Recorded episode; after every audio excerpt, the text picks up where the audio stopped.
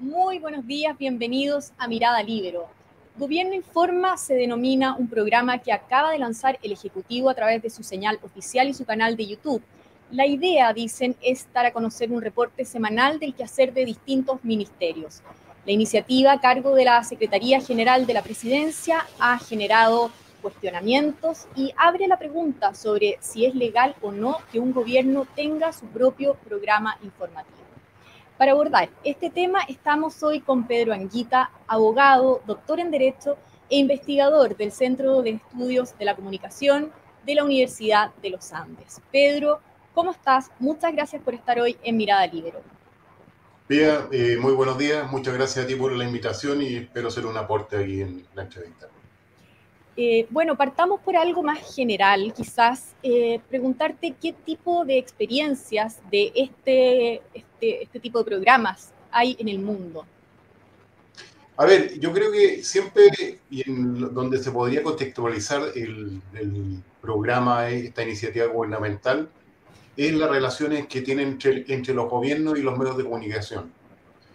Eh, en general, en las democracias occidentales, en los países desarrollados, en los países que disfrutan y tienen un grado de protección elevado en el, campo de la libertad de expresión, esta es una labor esencial y es una labor propia que han tenido los medios de comunicación desde el invento de la imprenta y el desarrollo posterior que han tenido y se han incorporado en la radio, la televisión, las plataformas, etcétera y que tiene que ver, digamos, con las funciones que cumple cada una institución dentro del entramado democrático. Se supone que el gobierno, su trabajo fundamental es proveer, eh, eh, eh, administrar el país, gobernar, disponer de medidas que vayan en, en, beneficio de la población y en llevar a cabo básicamente el programa que ofreció a los ciudadanos al momento de las elecciones. Esa es la tarea esencial de un, de un gobierno y de los medios de comunicaciones, bueno, eh, informar acerca de lo que hace el gobierno, no solamente el gobierno, sino de todas las otras instituciones públicas y privadas que existen en un país. Eh, en países que, son, que han tenido todo un tema de cuestionamiento acerca de cómo los medios de comunicación efectúan sus labores, estamos en el caso de Venezuela, de Ecuador, de Bolivia, de Argentina también, eh, existe siempre una crítica súper fuerte a los medios de comunicación social porque estiman que representan intereses privados, que están eh, a servicio de los poderosos, y hay una mirada eh, bien crítica a la forma como hacen su labor. Y esto, bueno, empezó yo creo que en los últimos años con el, con el chavismo y ha tenido sus adherentes y sus partidarios también dentro de la región.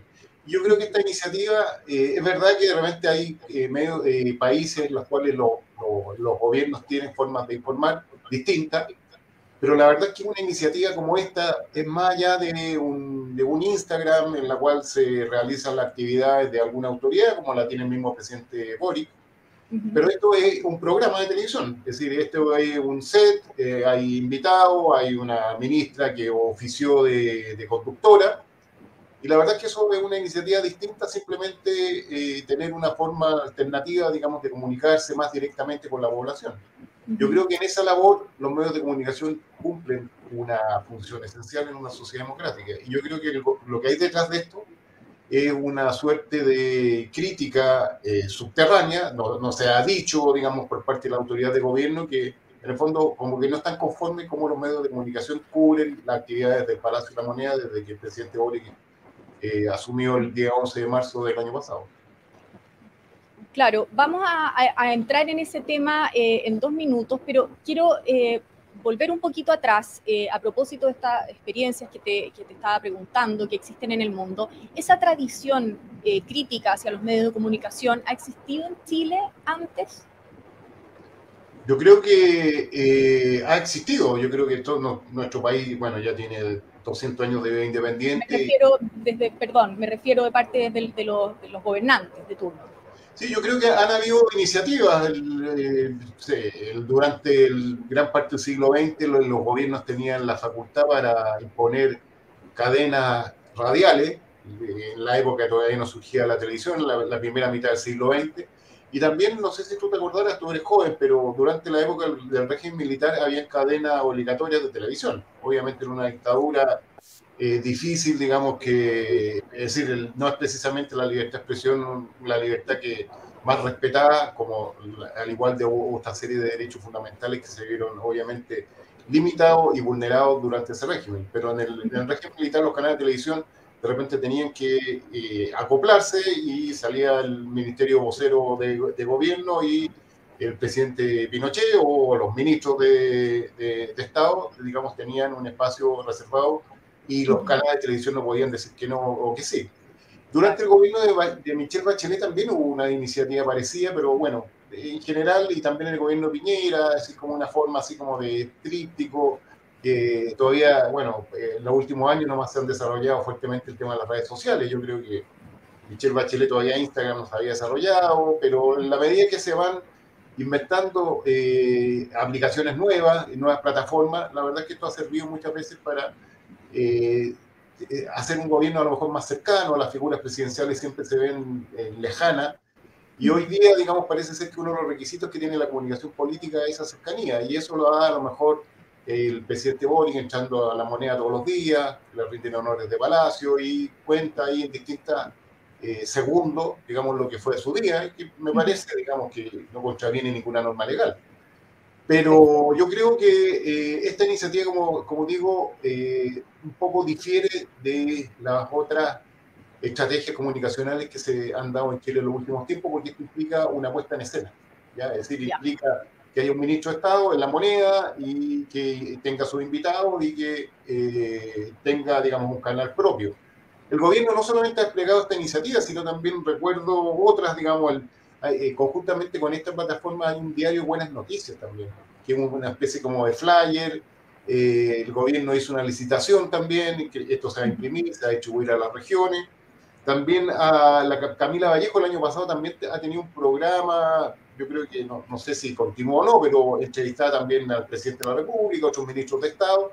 Es decir, esta no es una iniciativa aislada, sino como que se enmarca en, en, una serie de acciones comunicativas que el gobierno yo creo que está desplegando porque yo creo que advierte que hay un problema, digamos, en la forma de cómo comunica su, su lo, lo que hace el gobierno.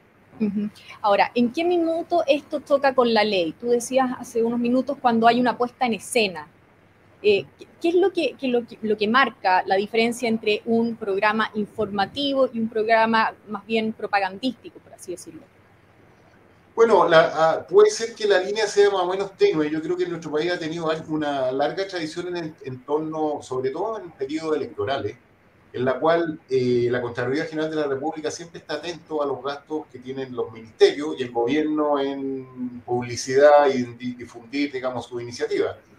Se supone que, bueno, es una tentación muy grande para un gobierno que está saliendo, que le queda poco tiempo y que las elecciones son próximas, empezar a eh, exhibir sus logros, su, lo que han hecho, su iniciativa. Y, la Contraloría siempre ha, ha señalado que, bueno, el gobierno, si de repente, no sé, voy a poner un ejemplo, el tema de la vacunación. La vacunación se compró y está en los distintos consultorios y bueno, es razonable que más encima en un contexto de pandemia como el que vivimos, en la cual había un objetivo nacional, que la mayor cantidad de, de la población chilena, para que fuese efectiva, se pudiese vacunar, era que el gobierno publicitara fuertemente los lugares de vacunación, el horario, las personas que tenían que ponérsela. Bueno, hubo una calendarización bastante eficaz durante el periodo, digamos, de nuestra pandemia, que ha sido reconocido internacionalmente, yo creo. Entonces, bueno, eh, lo que puede publicitar y puede gastar plata el Ministerio de Salud, bueno, es lo que sea con tal, digamos, de informar a la población sobre eso, sobre esa iniciativa. Lo que no puede hacer el Ministerio de Salud es decir que el gobierno está eh, haciendo una campaña en torno a comprar eh, vacunas en los distintos centros de producción, de laboratorios del mundo, y estas conversaciones están avanzadas. Eso, es, eso, eso no es un logro, eso no es eh, una acción gubernamental, sino, bueno, esos son un intento, eso es un plan que tiene. Y los planes no son realizaciones. Y yo creo que hay una diferencia bien grande entre lo que es establecer eh, acciones en beneficio de la población que están aprobadas y, en el fondo y hay que informar acerca de ellas, el subsidio, qué sé yo, del arriendo, por ejemplo. Bueno, cuáles son las personas, dónde hay que ir, cuáles son los requisitos. Bueno, eso se puede publicitar y eso es, eh, es eficaz eh, y, tiene, digamos, una vinculación, digamos, con la acción gubernamental diseñada. Pero otra cosa son la, lo que está en el imaginario, lo que está en la iniciativa. Por eso, por ejemplo, llama la atención que precisamente en este diario de, de las buenas noticias, que se supone que este, este, este, flyer, digamos, informativo, haya anunciado, por ejemplo, que el proyecto de las 40 horas sigue adelante. Bueno, sigue adelante, ustedes saben que todo proyecto de ley, y particularmente el que está vinculado con la limitación de las jornadas laborales hasta 40 horas a la semana, tiene un trámite legislativo, pero no, no se puede andar publicitando ni eh, sobre un proyecto de ley que está en marcha, porque perfectamente puede caerse, puede no aprobarse, y eso no hay, no hay ningún beneficio, porque es simplemente una idea que el gobierno plantea al Congreso Nacional, que tiene que prestar su voluntad, tiene que dar su consentimiento en ambas ramas del Congreso Nacional. Entonces, yo creo que tiene que estar, eh, y en eso en el fondo tenemos una gran tradición.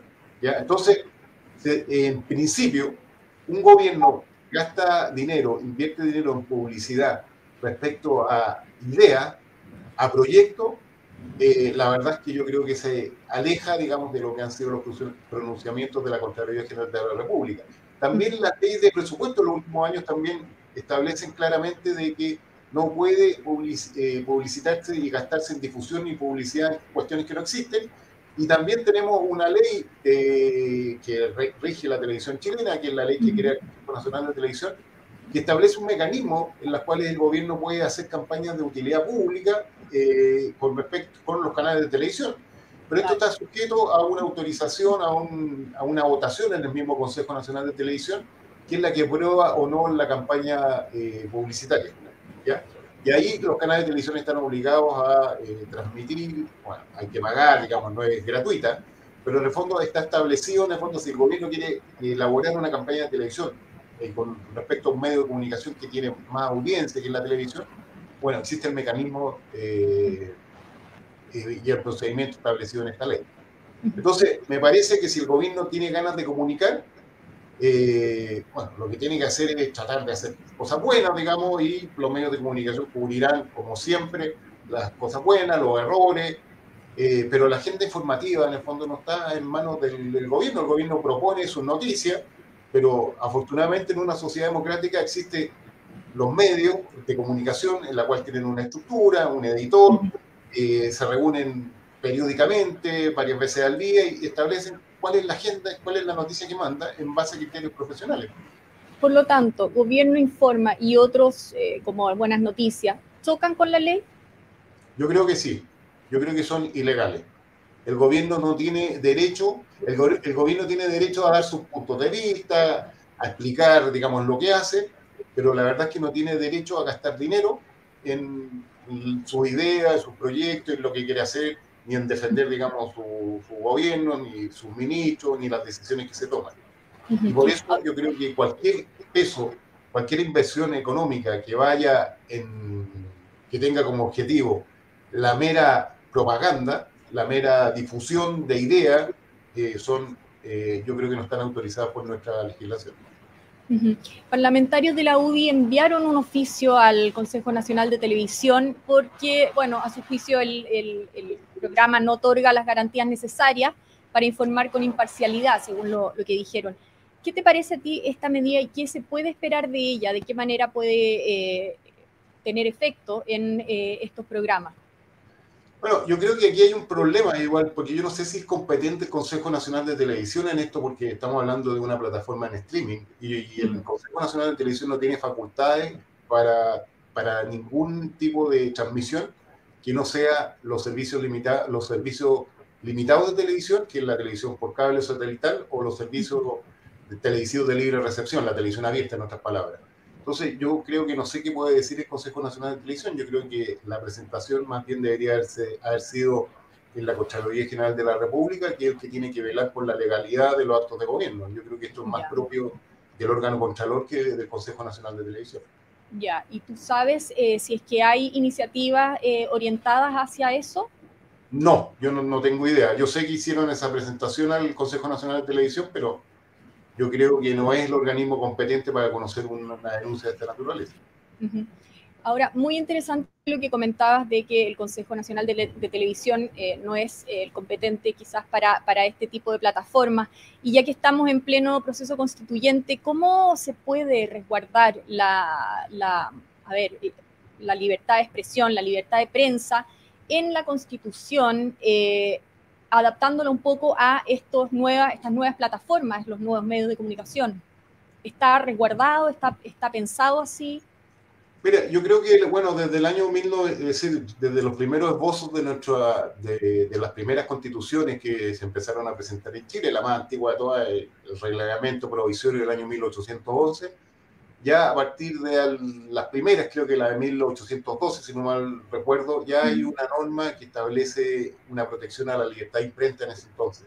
Y después toda nuestra nuestra tradición constitucional, sobre todo las que más han durado, que es la Constitución del 33 y la Constitución de 1925 y también del, año 1980, han consagrado una, una, protección fuerte a la libertad de opinión y información. La palabra libertad de expresión no aparece, digamos, en nuestro constitucionalismo, pero en nuestra tradición entendemos por libertad de expresión una libertad más particular que es una especie, digamos, y que está vinculada a la más genérica, que es la libertad de expresión, que es la libertad de opinión y informar.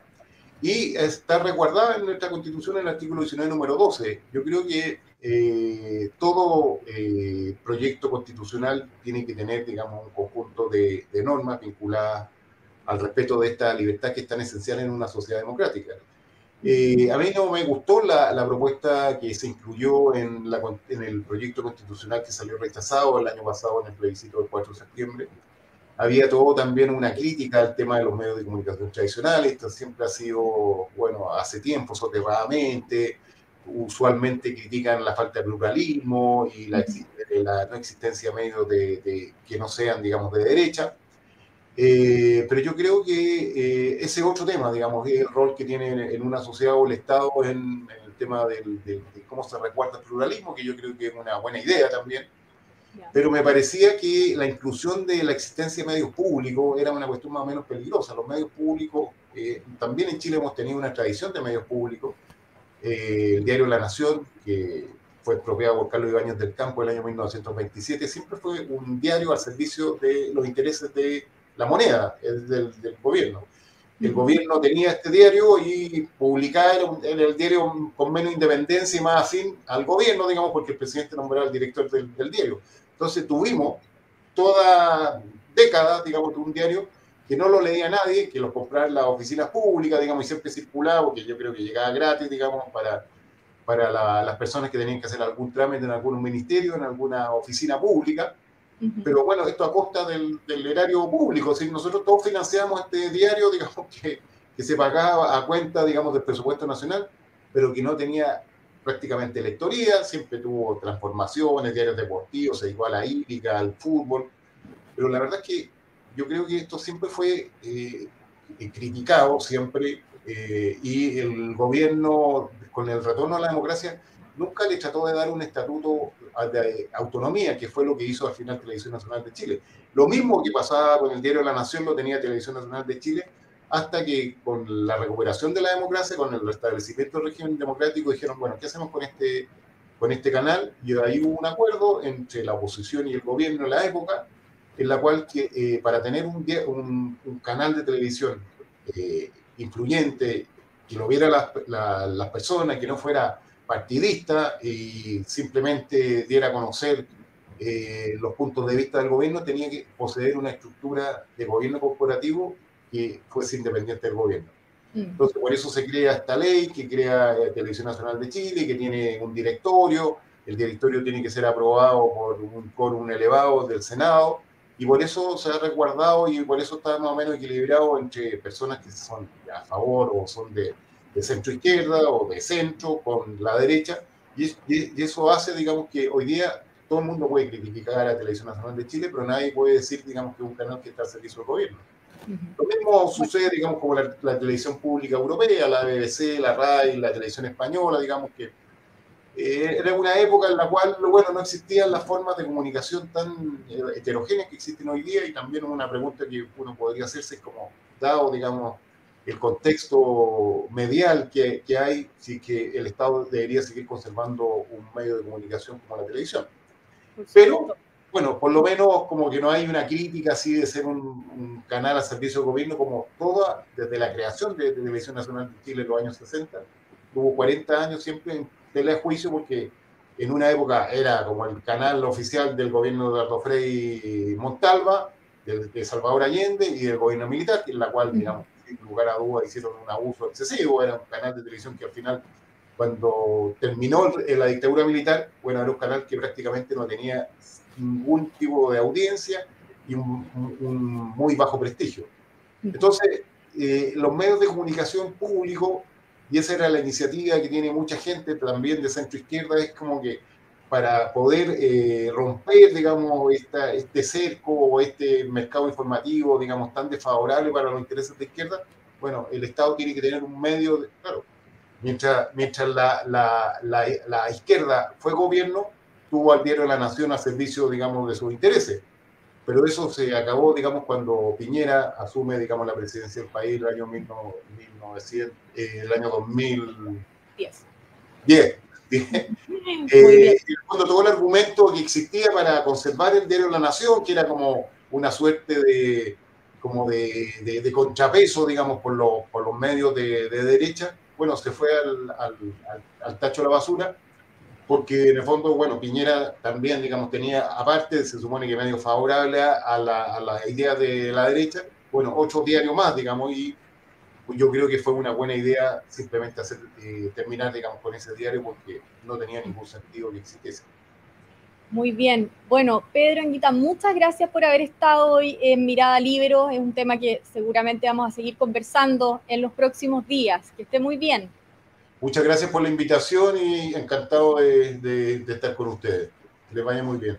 Muy bien, yo me despido también agradeciendo, por supuesto, su sintonía, en particular a la Red Libero que hace posible este programa. Nos volvemos a encontrar en un nuevo Mirada Libero en cualquier momento. Que estén muy bien. El Libero, la realidad como no la habías visto. Haz que estos contenidos lleguen más lejos haciéndote miembro de la Red Libero.